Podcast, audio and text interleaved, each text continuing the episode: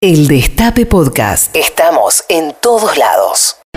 14 minutos pasaron de las 13 horas en todo el territorio de la República Argentina y acá en la ciudad de Buenos Aires volvió a bajar la temperatura y volvió a flexibilizarse la cuarentena todos los días un poquitito. De a poquito, un poquitito más. Hoy se puede salir a correr más tempranito, por ejemplo, y hasta un poquito más tarde.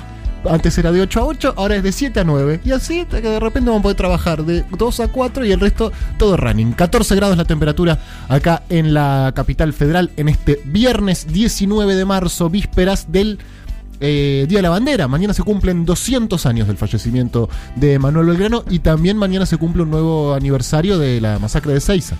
Hoy vamos a tener una nota eh, con respecto a ese tema con quien yo considero, y esto lo someto a discusión por supuesto, el mejor contador de anécdotas del peronismo, pero bueno, tenemos todo el programa para presentarlo. Maitena Boitis, ¿cómo te va? Buenas tardes. Buenas tardes, Pedro querido. ¿Hay boliche? Mira, ya tocaste un tema muy sensible realmente, muy, Muy sensible. Acá hay un hay una interna, digamos, porque la producción, que es la que tiene el vínculo cotidiano con los mensajes de los, de los oyentes, dice que no es tan unánime el soporte al boliche por parte de la audiencia. En cambio, nosotros, quienes estamos acá eh, al aire, encabezados la, la- la línea boliche por el comandante Colombati, eh, creemos que es un momento. Bueno, Ay, la puta que Uh. Pero tres segundos, no dura nada el comandante. Creemos que es un momento muy esperado, ¿viste? Yo voy contando los días como los presos para llegar al Yo viernes. también. Pero Maite, no- creo que somos nosotros nada más. Somos nosotros nada más. Es Eh, un tema. pu- es sí, un- pero hay un punto para un la tema nuestro. También, ¿eh? Creo que Ah. tiene razón. Esos gemidos. Es como un, or- un orgasmo de, de- de- de bronca. Es raro lo que pasa. Como ah. Lo erotiza así la cumbia dos segundos y mirá. Mati Colombati, ¿te erotiza la cumbia? Ay, la. Me muero. Ay, es. ¿Qué te, re- qué te genera? ¿Qué, te, ¿Qué es? ¿Es nostalgia? Me- mira, ¿Es algarabía? ¿Vieron es la naranja mecánica? Sí, el, el Ludovico Treatment que. Claro, que eh, llegó un punto que el tipo escucha, luego de una sesión de, de tortura, en definitiva. Sí, sí. Aunque no es este el caso, una música de Beethoven. Exacto. Y lo atormenta, ¿no? Sí. Como que le genera todo lo que le generó esa tortura. Bueno, a mí esos acordes ¡ay! Me hacen acordar muchas cosas. Y se me genera una cosa así adentro que no lo puedo controlar. ¿A vos en algún momento te hicieron alguna especie de tratamiento Ludovico para despojarte de la cumbia de tu cuerpo? Varias noches. Varias noches. Sí. Fuiste sometido a un tratamiento para sacarte la. Extírpenle la cumbia a este señor. Por favor. Y generó todo lo contrario, que cada vez que la escucho, es que me, Te transformás me en el hombre lobo. Es. Ay, no, lo puedo, no puedo evitarlo. Bueno, No. Maitena, tenemos una hora y mm, moneditas para definir si hacemos boliche o no. Dependerá pero, ¿De qué depende? del operativo Clamor. Como Ah. siempre. Imagínate si lo metían en cana a Perón. En Martín García no iba nadie a la plaza y se quedaba en cana Perón. La verdad, ¿no? ¿Por qué lo sacaron? Y porque la gente salió masivamente a la calle a decir, loco, si no liberan a Perón, vamos a prender fuego todo. Tal cual. Entonces dijeron, bueno, negro, tranca, lo liberamos. Bueno, con el boliche es lo mismo, sin hacer comparaciones entre Perón y el boliche de patrulla perdida, que quizás no todos han sido tan importantes para la historia argentina. Bueno, chicos, los tiempos han cambiado. Los tiempos han Hoy la cambiado. épica es otra. Exactamente, así que necesitamos un operativo clamor. En caso de que lo hubiera, pensé- pensaríamos eh, si, bueno, si se hace el boliche hoy. No sé, la música está, está el DJ, está la barra, está el alcohol, están los Yo caramelitos. no me monté, pero me gustaría, o sea, no quiero montarme y que después no haya. ¿entendés? No, Maite, la verdad que no, la verdad que no. Prefiero, amiga, que, que si, si lo hagas, eh, si lo haces, lo haces, que si lo haces, lo hagas al Natu, en Al lugar Natu. de. Y sí, más que. Pero que- estoy muy, estoy, no, no estoy pasando el mejor, estoy muy desmejorada. pero esa, ¿sabés que esas noches son las mejores, Maitena? Cuando. Decís, ah, las que nacen de la nada, las que son razón. improvisadas. Sí. Cuando te venís preparando desde las 3 de la tarde, a mí me pasaba mucho en la época pre-cuarentena, Sí. que acá, tipo, cuando estaba terminando patrulla, viernes decía, "Uh, hoy, pero ¿sabés qué? Me rompo los dientes. Y después, a la noche, termino de comer, me tomo un mate y la quedo. Y la quedás. Y en, la quedo. En cambio, cuando el plan es, che, hacemos algo tranquilo. Exacto. Uf, Chao. Uh, roto. Llego el, llego el martes, exacto. A la- al pase con Navarro directo. ¿Qué hace Navarro? Como en buena semana. Bueno, vamos a ver si hay boliche hoy, eh, hoy a la noche. Ay, chicos, por favor. Dentro de un rato. Un día como hoy, pero de hace siete años, una multitud se. Ah, no, siete no. Pasa que tengo justo borrado. ¿Qué- ¿Cómo? qué lento pasa el tiempo. Hace 47 años, una multitud se preparaba para ir a Ezeiza a recibir a Perón. ¿Está bien la cuenta que estoy haciendo? Sí, 47. 47 años. Eh, que llegaba el 20 de junio. Digo bien, en un ratito vamos a estar conversando con quienes, para mí, de todos los asados que comí, de- ¿viste esos asados? Sí, sí. Donde hay gente de, de nuestra generación y peronistas un poco más viejos. Claro. Que se sientan como, como eh, el de los Simpson y todos, cuéntanos tus historias. Cuando se fugaron del penal.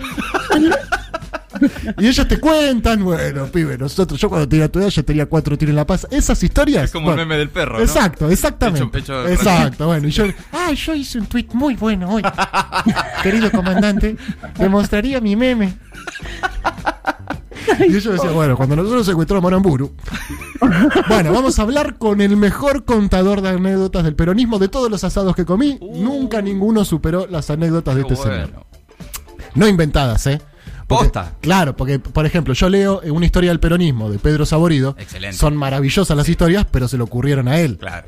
Eh, Están mechadas con cosas largas. No, no, pero este tipo las vivió. O sea, dice, no, no, sí, sí, Aramburu.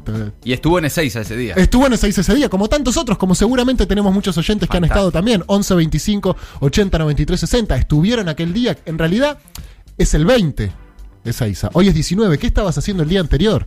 ¿Sabías que estaba sucediendo? ¿Estaba confirmado que volvía Perón? Porque la verdad que no sé si todo el mundo sabía que Perón llegaba el 20 de junio. Bueno, de, aquel- de, de esas cosas vamos a estar hablando durante el programa de hoy. Mañana es el Día de la Bandera también, a 200 años de la muerte de Belgrano. Y el domingo es el Día del Padre. Exacto. ¿Pediste regalo vos, Colombati? Ya sí, tengo. Y recibí algunos. Ah, ¿ya los Sí, recibiste? espectacular. Genial. Sí, hermoso. ¿A todo. pedido o Una me sorprendió y un par lo fuiste me sugiriendo? autorregalé y fui Lo fuiste sugiriendo. sugiriendo. Claro. Es lo que tienen que hacer los padres. ¿Qué- qué- cómo lo haces, no? ¿Cómo hace- mantener la elegancia? ¿no? Che, pues es ¿Qué que. pasa? No, que es el del vroom. ¿Qué querés? No, tiré, por ejemplo, un. Me parece que está desafilada la afeitadora. Ah, sí.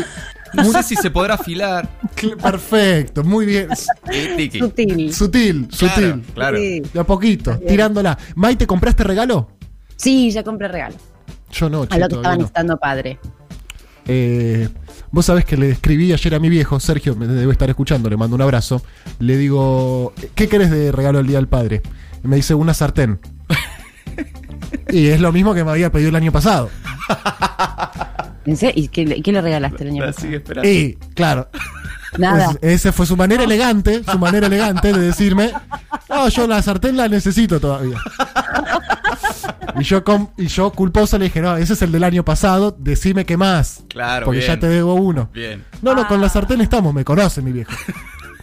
No, no, con la sartén estamos. Porque si no le vas a dar dos regalos. Claro, dos sartenes. Por ahí le mando dos sartenes. Bueno, en fin, no sé. Hay que meter un operativo. La reta, si no metes un operativo, como cuando fue el G20, ¿te acordás que nos pasaba en helicóptero por la cabeza? ¿Te acordás? Salía a la calle y era como. ¿Qué pasó, guacho? No es Obama. ¿Qué? ¿O era Trump? No, no me acuerdo. Bueno. Obama. Obama, Obama. Eh, meta- mete operativo la reta, eh, mete operativo de policía, porque si no, o sea, eh, asado directamente, cabildo y juramento ahí en el medio, en el medio parrilla y runners corriendo alrededor, como un ritual. El ritual del Día del Padre van a hacer, corriendo en la. Plaza de la Recoba. Y puede ser un día de rompimiento de cuarentena si no nos controlamos, ¿eh? Hay que estar atentos, chicos y chicas. Y digo, no sé, o por ahí no, o por ahí ya abrí. Salí a correr con tu viejo. Claro, salí a correr con tu papá. Está permitido.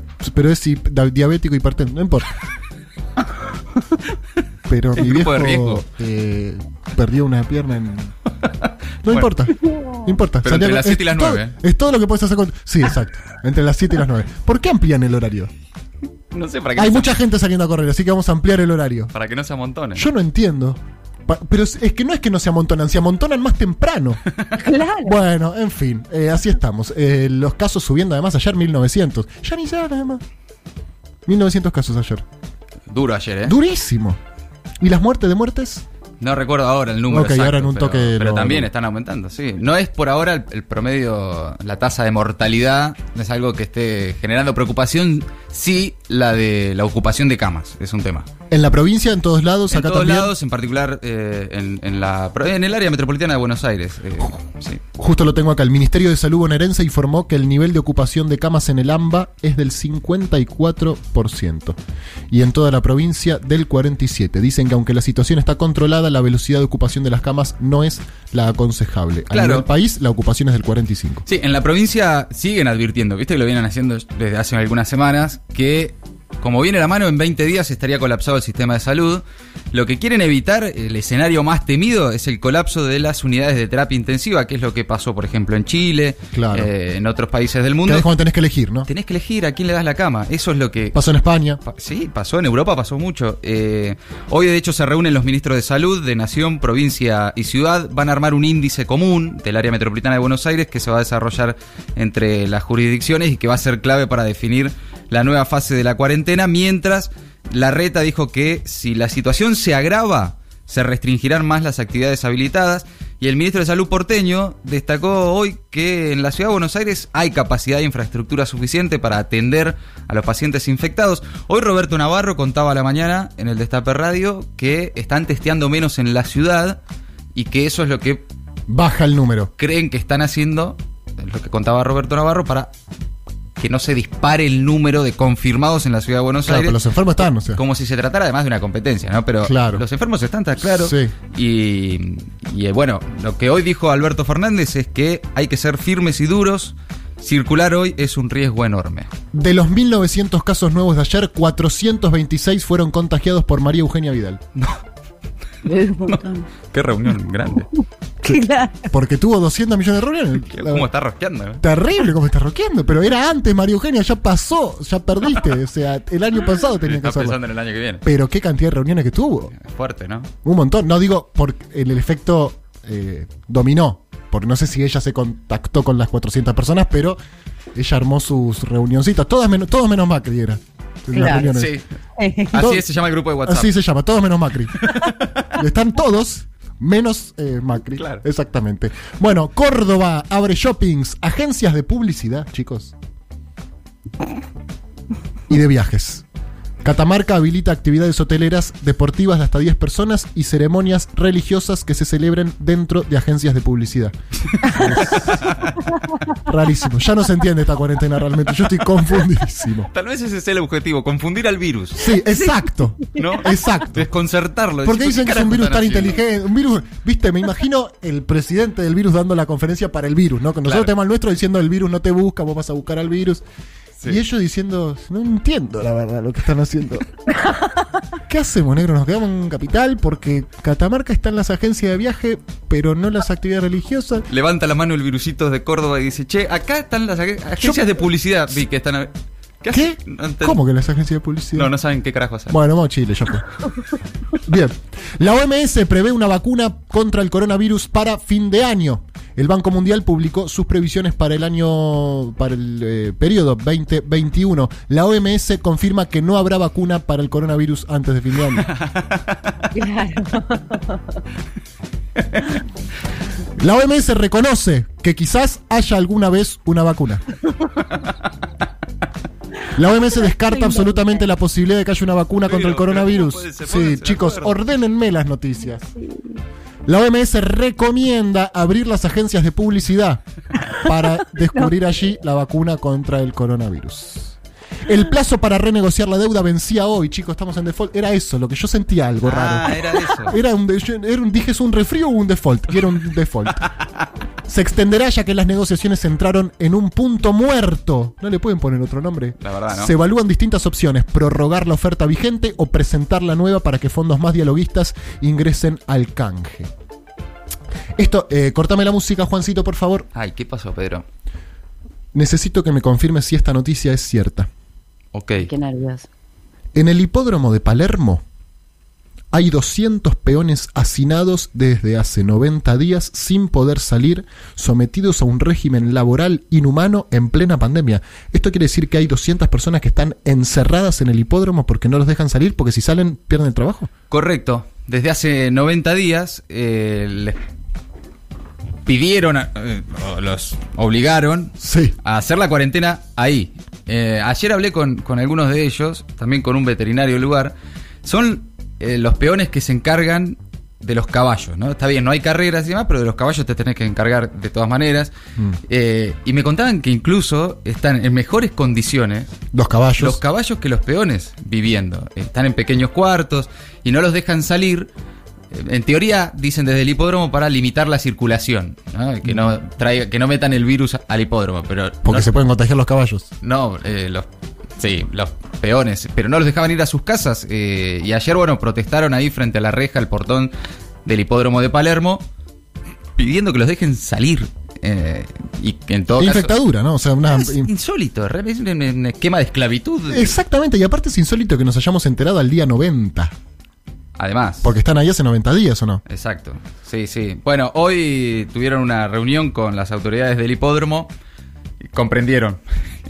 Les pareció. Ah, ¿entendieron? Les pareció una buena idea que puedan salir las Fíjate que el, el siglo XVIII está como ya terminó. ¿Cómo? Insólita pelea entre los intendentes de Castelli y Dolores. El jefe comunal de Castelli, Francisco Echarren, del Frente de Todos, denunció a su vecino intendente de Dolores, Camilo Echevarren, de Juntos por el Cambio, por desplegar un operativo policial y no dejarlo ingresar al distrito para ver a su hijo recién nacido. Bueno, arréglense, chicos. ¿Qué crees que te diga? Sigue siendo parte de la, de la estrategia de confundir al virus. Exacto. Yo creo que ya a esta altura es todo para eso. Disculpen, ¿fuimos a Castelli ya? ¿O a Dolores? No se puede entrar a Dolores. Oh, nos quedamos en Castelli. Bueno, dejó varias ciudades sin... Ah, esto es espectacular. ¿Qué pasó? Dejó varias ciudades sin internet por hacer una cloaca ilegal. Este aplauso para usted. No, pero ¿cómo? ¿Cómo? El vago lo que hizo fue que agarró una pala y empezó a cavar. Y en el medio rompió los cables de que proveían de servicio de No. internet a toda la provincia de, de Entre Ríos. Un hombre de Concepción de Uruguay Entre Ríos intentó realizar una conexión clandestina a la red cloacal y cortó la red de fibra óptica que transmite el servicio de internet a esa ciudad entrerriana y a otros de la zona. Lo estarán puteando en colores, ¿no? Espero que a nadie se le ocurra hacer lo mismo en las toninas, ¿no? Que Donde nos proveen de internet a todos. es donde está el cable de internet. ¿De dónde el sale país. ese cable? Llega a las toninas, ¿no? Pero ¿de dónde? dónde? Sí, vendrá desde, no sé, desde Europa. Es no una buena pregunta esa. Sí, ¿eh? sí, pero cable largo, ¿no? Todo Larguísimo. Por abajo, todo por abajo así del océano. Llega literalmente, hay un cable que trae internet. no sé, llega hasta a las toninas. Tiene esas cosas la modernidad, ¿viste? Sí, bueno. Raro. Todo, está todo bárbaro, pero hay un cable. ¿Y cómo es lo de internet? Es un cable gordo. Por ahí van los memes. Con razón anda como el orto, ¿no? Y nosotros nos quejamos y puteamos a Telecentro. Pobre, no tiene nada que ver. Me dicen, negro es un cable que sale en las toninas. ¿Qué querés? O sea, bastante que te podemos mirar una peli, agradecer. Y tienen un poco de razón. 31 minutos pasaron de las 13 horas. Vamos a escuchar un poquitito de música, amigos.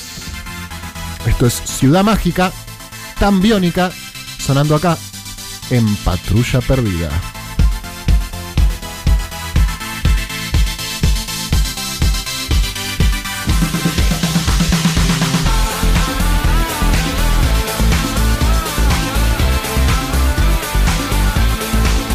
No, está- vos te pensás que yo te Ah, Pero vos te pensás que yo te voy a poner tan biónica en este programa. ¿Qué pasó? Me Pero qué mirando. poco esperan de mí, amigos. Raro, Por eh. favor, Patricio Rey, su redondito de ricota, aquella solitaria vaca cubana. Bienvenidos, bienvenidas, bienvenides. Esto es Patrulla Perdida. El Destape Podcast. Estamos en todos lados.